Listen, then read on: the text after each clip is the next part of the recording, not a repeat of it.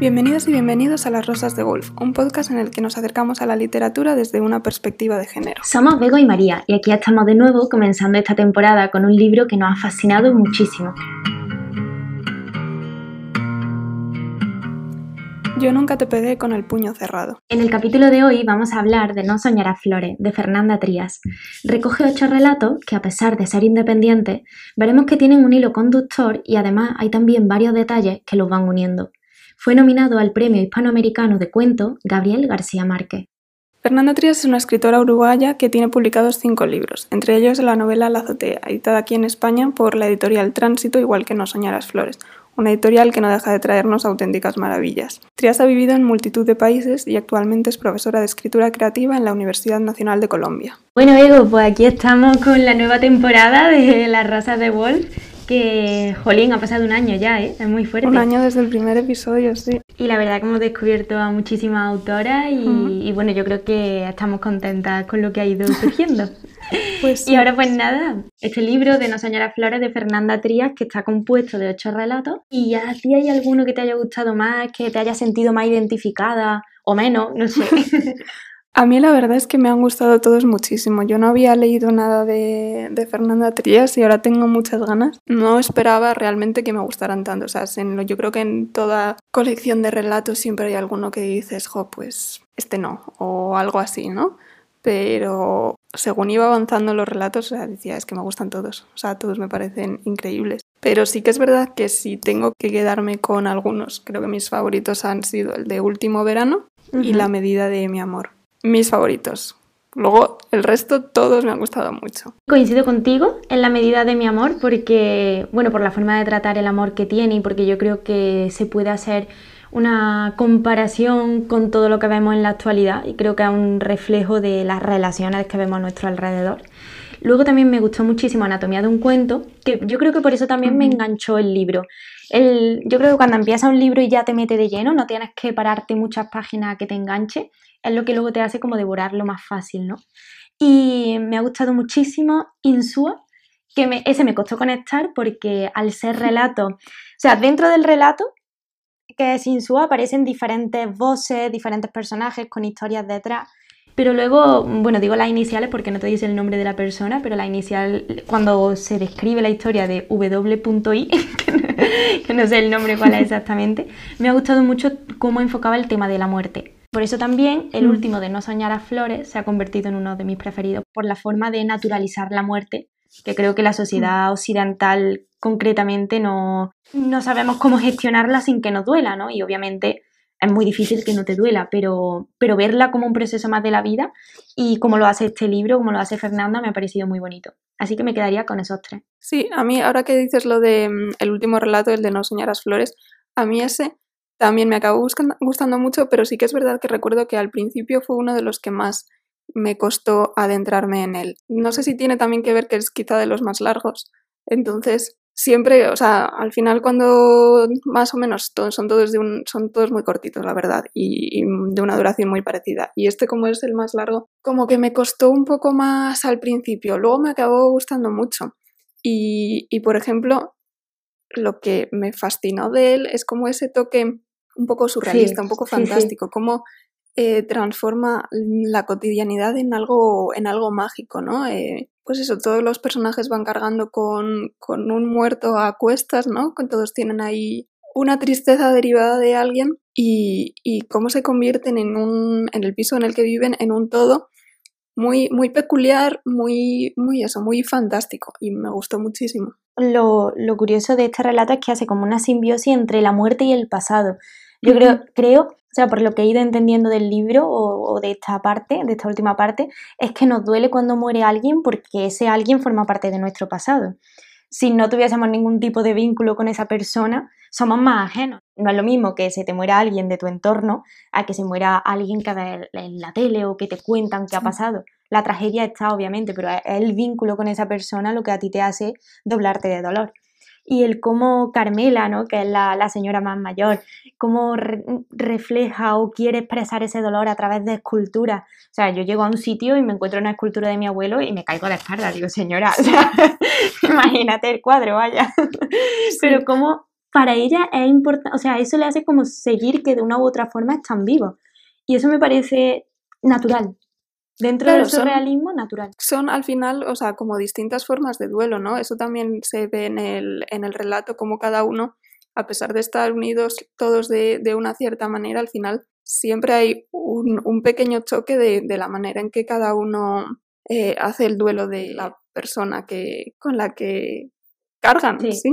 Además, una parte que me gusta mucho es cuando Carmela habla de su hija, de Maite, que si no recuerdo mal murió con 16 años de meningitis.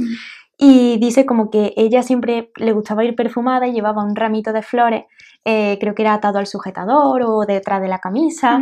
Y dice, yo se lo arranqué o sea, se lo quité, ¿no? Cuando ya, cuando ya estaba muerta y, eso seguía perfumado. Es como una sensibilidad y, una forma de tratar el tema y cómo utiliza, como tú has dicho, personajes muy diferentes a la hora de, superar ese duelo. Yo había veces que parecía que estaba leyendo sentido y sensibilidad, porque era como por un lado la razón y por otro la irracionalidad, como personajes muy diferentes, que al final somos así, no es que seamos totalmente razón o, o corazón, sino que según el acto funcionamos de una forma u otra. Sí, y ahora que comentábamos pues esto de la sensibilidad del pasado y tal, yo creo que lo que decíamos al principio, que a pesar de ser relatos completamente independientes, o sea, no, no hay un relato que los, que los una ni nada, sí que hay como pues un hilo conductor, ¿no? Que son todos personajes que llevan una carga del pasado a cuestas, o sea, que el, pasado es muy importante en ellos porque siempre están rememorándolo y, y luego la soledad también,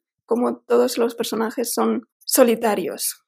O sea, hay una, una soledad que, los invade, ¿no? Y, Fernanda Trías yo creo que lo narra todo con mucha sensibilidad, con cierta distancia también, ¿no? Porque es como que tampoco intenta que sean relatos completamente emocionales ni nada, pero destacan mucho por su, por su sensibilidad. También por el entorno, yo creo que lo, refleja muy bien cuando habla del subte, ¿no? De, del tren, del subterráneo. Refleja muy bien todo lo que está pasando alrededor de la protagonista en ese caso.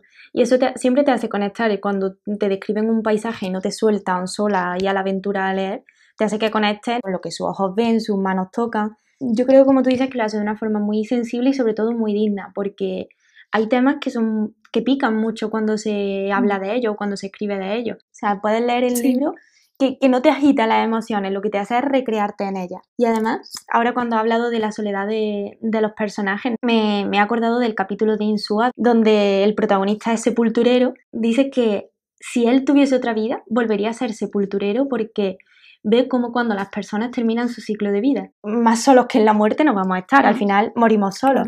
Entonces eso, o sea, desde lo que tú has dicho, esa soledad, pero vista desde todos los puntos de vista. Y, lo que tú comentabas de cómo describía los ambientes, y a mí todos sus relatos me han parecido muy visuales, o sea, sin, sin ser súper descriptivos en el sentido de, yo qué sé, pues aquí había una silla, aquí había una mesa, cosas así que al final se hacen aburridos y, y, eso, pero son muy visuales como consiguen crear un ambiente que, que, te envuelve a ti también como, como lector o lectora, ¿no? Y por ejemplo, uno de los relatos que más me ha gustado, el de Último Verano, ¿no?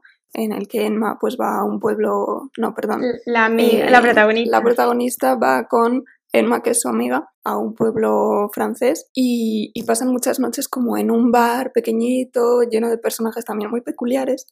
Y a mí esas escenas me recordaban muchísimo a películas de, de Aki Kaurismäki, que también hay como una frialdad, una distancia, una soledad en todos sus personajes y una incertidumbre también en, en cómo ellos están viviendo tanto su pasado como, como el futuro, ¿no? Que no, no, saben realmente a qué se están enfrentando. Es lo que tú dices, la conexión, por ejemplo, de la protagonista con el ermita, ¿no? Que Emma le decía, pero, pero tú qué ves en este hombre. Pues al final, a lo mejor hay veces que alguien súper desconectado de ti, que a lo mejor tú llevas una vida en la ciudad súper frenética y te encuentras con alguien que vive en el campo, que desea que iba descalzo y conectas, conectas porque al final tú necesitas desprenderte de, de todos esos vicios que te ha traído la ciudad y él necesita a lo mejor encontrar algo de aventura en una vida tan tranquila. Entonces esa forma de conexión de los personajes era lo que decíamos, siendo tan antagónico, al final todo se une y yo creo que eso es lo que pasa en la vida. Por eso, porque hay veces que conocemos a gente y sin más, pues conectas de alguna forma u otra. Sí, eso también ocurre en la medida de mi amor cuando en el hostal se encuentra con, con otro de los huéspedes y le pregunta por lo que le ha pasado en la muñeca y, ella dice, y sentí la, el impulso de contarle, ¿no? Que se lo había hecho Iván, que era su, su expareja y todo eso, vamos, que se lo había hecho en, en una pelea, y, se preguntaba, ¿y por qué a este desconocido le voy a contar esto, que es algo súper íntimo, ¿no? Algo que en otro contexto posiblemente se intentaría ocultar. Muchas veces porque yo creo que en la vida en general como que tienen miedo a que te juzguen. La persona más cercana te va a juzgar, la de fuera dice cada uno con sus problemas, porque si yo te contase, no. Entonces, ¿quién soy yo para, para decir lo que está bien o lo que está mal? Además, este relato que han nombrado ahora, el de la medida de mi amor, que es chulísimo, me parece bestial, yo lo viví como una novela. Mis padres tienen en la tienda detrás como un almacén chiquito, entonces lo leía ahí sentada. Y, y, me ponía de pie, que mi madre entraba a buscar algún chándal y yo de pie y me sentaba y de pie, porque era como cuando ella está en la puerta de la calle, bueno, ella está preocupada porque él se muera de frío y aparece ya con el edredón y dice el edredón como un ángel con ala. Y me recordaba como a la madre protectora que quiere que, el hijo sobre todo esté sano. Mm. Ya no, no, me importa que tú me quieras o que no me quieras, ¿no? Ese niño rebelde frente a una madre. Me recordó un poco, por sacar un poco de, humor también en todo este relato de muerte, a un monólogo de Dani Rovira que, que, dice, bueno, a mí me encantan los monólogos, y decía el monólogo que a una madre lo que le importa es que tú salgas a la calle con un chaquetón, ¿no? Pues entonces, eh, en plan, no me importa que haya aprobado, que no haya aprobado, pero te has puesto el abrigo, entonces me recordaba un poco a esto, a da igual el daño que me esté haciendo, da igual la muñeca que la tenga hecha mm, añico, da igual, lo que yo quiero es protegerlo. Mm. Y al final te planteas qué tipo de amor es. A lo mejor no es amor, obviamente, de una relación sana, porque eso se ve que, hay una toxicidad en ese, en ese relato, pero es como el amor, eso, el amor de hacia un niño rebelde que, bueno, algún día se dará cuenta, ¿no? Que, aquí estoy yo. Algo así es lo que me daba la, sensación de, de la protagonista. De hecho, o sea, Iván lo dice en ese relato, ¿no? Que le dice, ¿no ves que este odio es la medida de mi amor? Obviamente, o sea, nosotras sabemos que, eso no es así, ¿no? Que el odio no es la medida de,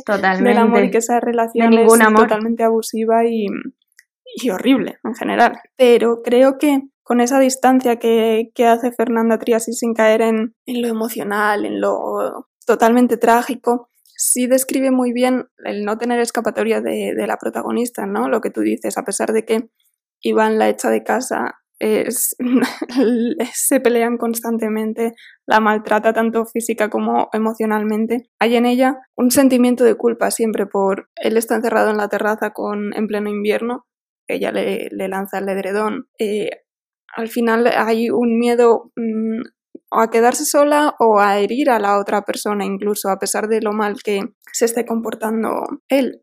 Sí, también, o sea, esto último que has dicho, a quedarse sola, porque en el relato dice, mm.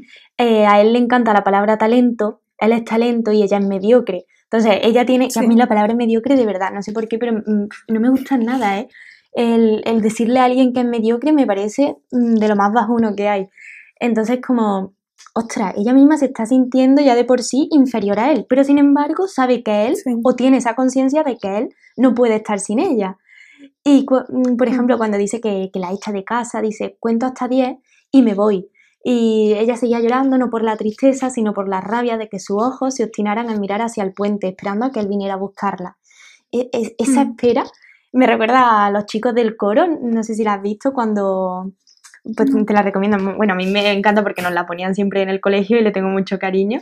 Y hay una escena en la que un niño, Pepino, dice que está esperando a su padre y todos los sábados espera a su padre. Entonces dice, el sábado mi papá vendrá a recogerme. Y es como esa espera, esa esperanza, ¿no? La espera y la esperanza de que alguien va a venir a buscarte. Me recordó muchísimo a esa soledad que, que hablábamos al principio y en este caso a esa mediocridad, al decir, si él no viene a buscarme, yo no sé salir adelante y sin embargo soy yo la que lo saca adelante a él. Es como tú has dicho antes, una relación abusiva, tóxica, pero de la que no se sabe cómo salir. Claro, es eso. Lo que hablas de la espera también ocurre cuando ella dice que se iba y se ponía a dar vueltas en el, en el metro, ¿no? Y luego ya volvía a casa, como ese, una especie de limbo, ¿no? De, de, bueno, pues eso, voy a esperar y luego volveré a casa y realmente sabe que se va a repetir, ¿no? Que, que no va a ser una vuelta a casa maravillosa y que le va a esperar con los brazos abiertos ni nada. Sabe que se va a repetir el bucle y que en unos días probablemente él vuelva a lanzarle las maletas y, y ella vuelve a estar en la misma situación, ¿no? Pero es como esa imposibilidad de salir, ¿no? Y luego también lo que decías de, de la espera y la esperanza me ha recordado mucho tal a otro relato, al de la muñeca de papel, que también comienza con una espera cuando la madre está ahí en la cafetería esperando a, que llegue su hija. Y bueno, es una madre que, que abandonó a su hija, bueno, cuando su hija era, era pequeña y ella se quedó con, con, el padre, ¿no? Y a mí me gustaba mucho esa reflexión sobre la muñeca que le ha comprado a su hija de 16 años y ella se pregunta, ¿por qué le he comprado yo una muñeca de trapo a, a una chica de 16 años? O sea, que no tiene ningún sentido. Para ella su hija se ha quedado congelada en ese, en ese momento en que se fue, no, no ha mantenido el contacto con ella, ¿no? Porque vemos que solo se escribían cartas y ni siquiera muchas, dice, ¿no? 11 cartas, dice. Sí, 11 cartas en, en 12 años, algo así pone. Y entonces es como, como ese recuerdo de la hija de, del momento en que se fue, como si no hubiera pasado el tiempo para ella, pero al mismo, o sea, de la misma manera yo creo que es una muestra de, ese afecto, ¿no? De que al final ella tendría sus razones para irse y, no lo ha podido evitar, ¿no? Como una intención de ahora acercarse a ella, de, tener lo que no han tenido en, todos esos años. Y además, o sea, la muñeca de trapo para mí eh, estoy de acuerdo contigo en que es como, como eso, congelar a su hija, ¿no? En, en, un momento de su vida, pero también me recuerda un poco a ella, como si ella fuese una muñeca de trapo, ¿sabes? Ya las cosas están cambiando, pero yo recuerdo cuando yo era, era pequeña, las muñecas se le regalaban a las niñas, no veía ni amiguitos con muñecas. Entonces, como esa muñeca de trapo, creo que a ella le marca lo que debió haber hecho y sin embargo no hizo. Ella debió haberse quedado con su hija, que obviamente mm, eh, no hay que abandonar a los hijos, ¿no? Está claro, pero te para a pensar en su interior y dice, jolín, es que a lo mejor eh, no quería tener una hija la tuvo, mm, a lo mejor ella lo que quería era como vivir otro tipo de vida, que obviamente lo podía haber hecho mejor, ¿no? Y podía haber compaginado las cosas de otra forma, pero que muchas veces mm, yo cuando veo a, la gente de mi alrededor que, que, ahora es madre y dice, tía, y a lo mejor ahora yo me he tirado un montón de años estudiando mi carrera y yo ahora como compagino esto. Mm. Y pienso incluso en mí misma. Me va a costar muchísimo tiempo encontrar algo de periodismo y si el día de mañana me quedo embarazada, digo, ¿y tengo que renunciar a esto? ¿Sabes? Como que llega incluso a entenderla, que volvemos a lo mismo, es como lo que te hace Fernanda, ¿no? Te aleja de, la situación, pero te pone en una perspectiva que llega a entender a los personajes. Llega a entender, la protagonista del relato de la medida de mi amor se queda con Iván, pues a lo mejor por esa inseguridad, por ese creerse inferior, por creer que no puede encontrar nada más, por ese miedo. Entonces me gusta mucho cómo, cómo te hace llegar a entender a, Teresa, creo que era la protagonista de este relato, ¿no? Y de decir, ostras, pues que a lo mejor cuando a él le dice, y ahora vuelves para hacer un taller, creo que era de crochet o algo de eso, y ella dice, es que es mi taller de crochet, ¿no? Es que, jolín, dale valor a lo que yo hago, mm. ¿por qué va a ser menos que tú que sea, creo que el padre era cirujano o médico, ¿por qué va a ser eso menos? Mm. No sé, me, me resulta muy interesante en el punto en el que estamos hoy, de cómo la mujer eh, tiene que, digamos, luchar con la luchar, lo digo en el, buen sentido, con la maternidad, pues porque ya no está en su casa, porque está trabajando todo el día fuera. Sí, y también lo que dices me recuerda pues a lo que ella dice sobre el deseo y el amor, ¿no? Que ella cuenta que se va en parte por la imposibilidad de, querer a su pareja, de querer a... No, me, no recuerdo el nombre, pero vamos, el padre de... Herbert. Eso el padre de, la hija, por querer algo, algo mejor, ¿no? Y, pensar también que la hija iba a estar mejor con él en vez de, de con ella, lo cual demuestra también como una preocupación realmente por la hija, ¿no? Yo creo que abandonar a un hijo tiene que ser durísimo, pero también el pensar que si tú desapareces, igual tu hija va incluso a estar mejor que si tú estuvieras ahí o si tú te la llevaras contigo, hay también una preocupación por su bienestar, ¿no? Que quizá no va a ser completo porque siempre va a estar ahí el, la espina o lo que sea de que ha sido abandonado por, por, la madre, pero creo que también tiene mucho que ver, de nuevo, otra vez, el sentimiento de culpa, ¿no? Em, ella no sabe por qué no podía querer a, a su pareja, no lo sabe y se lo pregunta, de hecho, como por qué si él era siempre tan perfecto, si él me quería tanto, porque yo no podía hacer lo mismo? Y entonces yo creo que esto también lleva a como esa sensación en la que se nos educa a muchas mujeres, ¿no? De si nos están dando algo bueno, tenemos que responder, no podemos evitarlo, ¿no? O sea, si alguien es bueno con nosotras, tenemos que serlo también, no podemos huir, no hay más. Y ya te digo, esto sin defender ningún tipo de, abandono a hijos, pero que parece como que tenemos que estar agradecidas en todo momento, ¿no?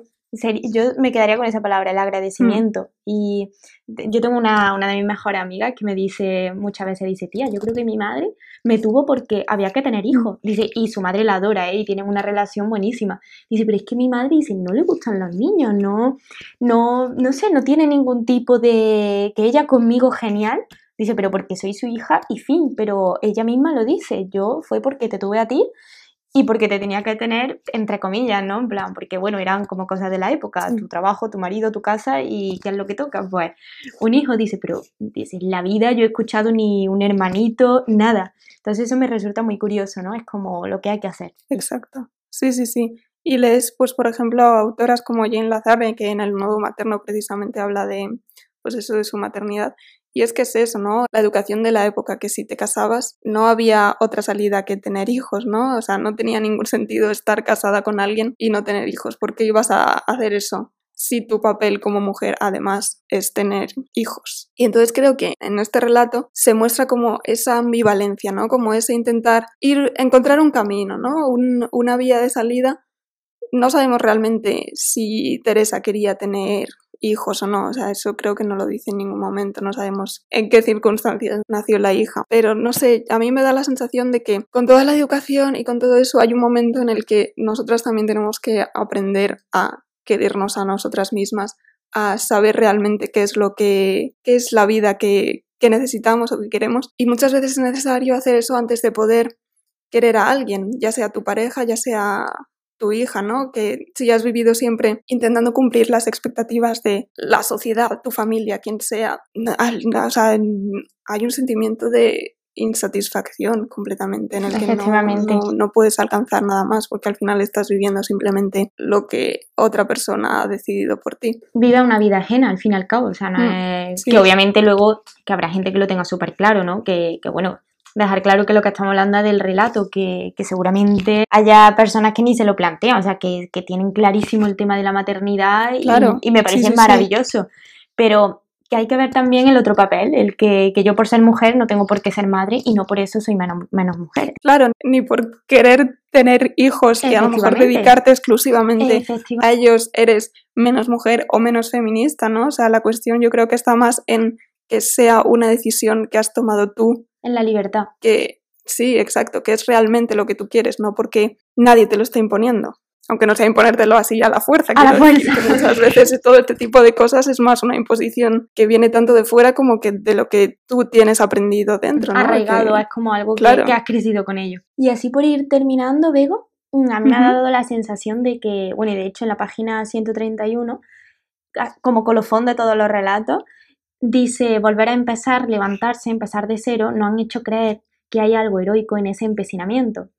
Y me da la sensación de que todos los relatos hablan de eso, de cómo en algún momento muere y vuelve a nacer, ¿no? O, necesitas distanciarse, distanciarte, perdón, de una relación, de un momento, de una situación. En el caso del, del relato del último verano, cuando la protagonista se va al pueblecito francés que tú has comentado antes. O en el caso de Teresa con la muñeca de trapo, ¿no? Un, un momento de su vida que ella necesita mm, ponerle un broche final y que ese broche sea bueno, que es la reconciliación con su hija o eso, el cómo cada uno hace la sepultura de una forma y el duelo de, otra. Y eso me, o sea, en la frase o en la cita que dice el libro de nos han hecho creer que hay algo heroico en ese empecinamiento, me recuerda a, Pepe Mujica, el expresidente de Uruguay que se ha retirado de la política hace dos días, y mm, en un discurso de él decía que, que la batalla no era ganar, que la batalla era, o sea, o la, lucha, ese, esa victoria no era ganar, sino era levantarse, ¿no? El, el, continuo aprendizaje, el decir, me caigo, me levanto, me caigo, me levanto. Y me recuerda mucho a esto, ¿no? Pero en sentido opuesto.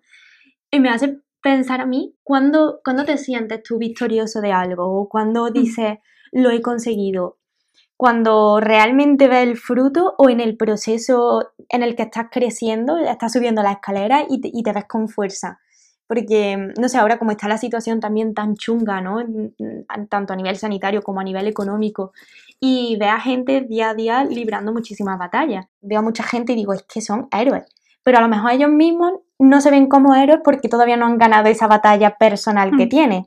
pero yo desde fuera su proceso sí lo veo como algo heroico, no sé si me explico. Y no sé, me, recordaba un poco a eso, al proceso interno y al duelo interno que tenemos cada persona y, a, cómo necesitamos, es que necesitamos levantarnos porque si no nos hundimos en la miseria. Hmm, exacto, sí, sí. Y lo que tú dices, yo creo que al final siempre es una cuestión un poco de perspectiva, ¿no? O sea, cómo tú te veas en el momento siempre o en general va a ser muy diferente a cómo te estén percibiendo los demás, ¿no? Y, eso funciona con, con todo. Muchas veces lo que tú estés sintiendo en un momento dado ni siquiera se ve desde fuera o se ve como algo totalmente distinto a lo que está pasando. Sí, totalmente. Bueno, también decir que la edición es preciosa, que si alguien se anima a comprarlo, de verdad que es súper bonito, en un color púrpura bueno, yo siempre confundo un poco el púrpura con el violeta, el lila, pero bueno, en, ese código de colores está. Y es de la editorial Tránsito, que la verdad que todos los libros así que yo he visto de esta editorial son preciosos. Ya hablamos de El Nenúfar y la araña, que también es está publicado por ellos. También era moradito, ¿no? Recuerdo. También era moradito.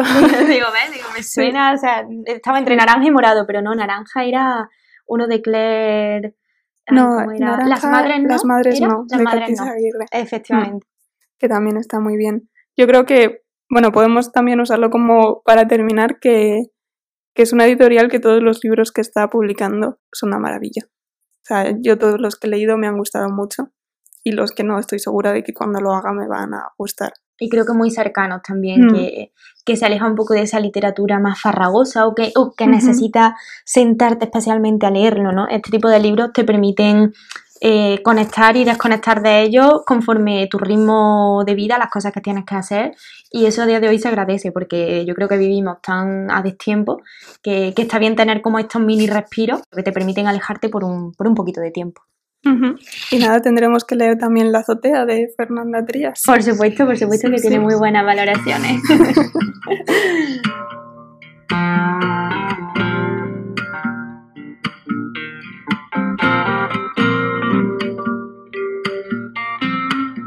Bueno, pues terminamos aquí. Contadnos si, habéis leído pues o No Soñar las Flores o La Azotea también para que nos contéis qué, os ha parecido. Y nada, nosotras seguimos en redes, ya sabéis, en Instagram las rosas de Wolf y podéis escribirnos para recomendaciones, para comentarios, opiniones, lo que, para lo que queráis. Que nosotras mismas también nos inspiramos de recomendaciones que leemos de otra gente, de otras chicas, de otras cuentas.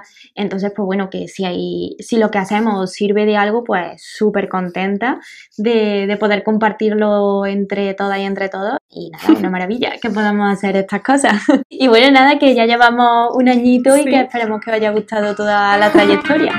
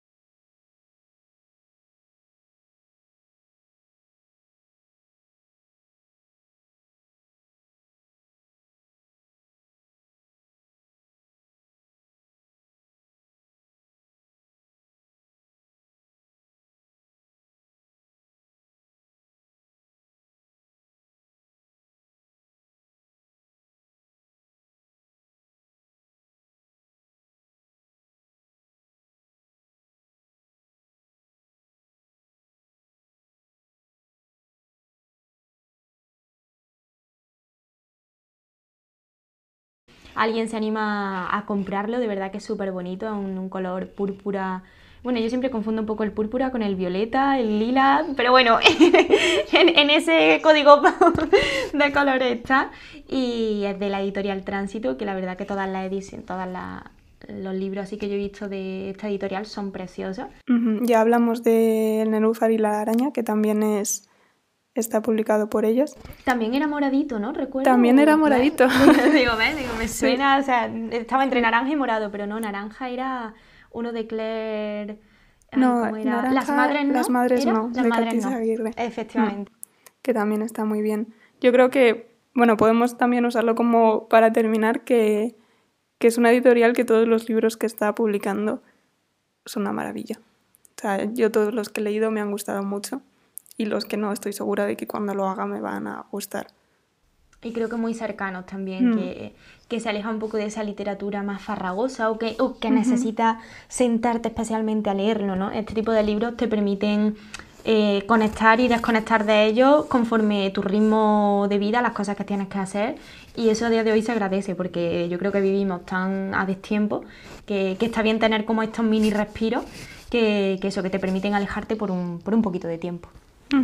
Y nada, tendremos que leer también La azotea de Fernanda Trías. Por supuesto, por supuesto que tiene muy buenas valoraciones.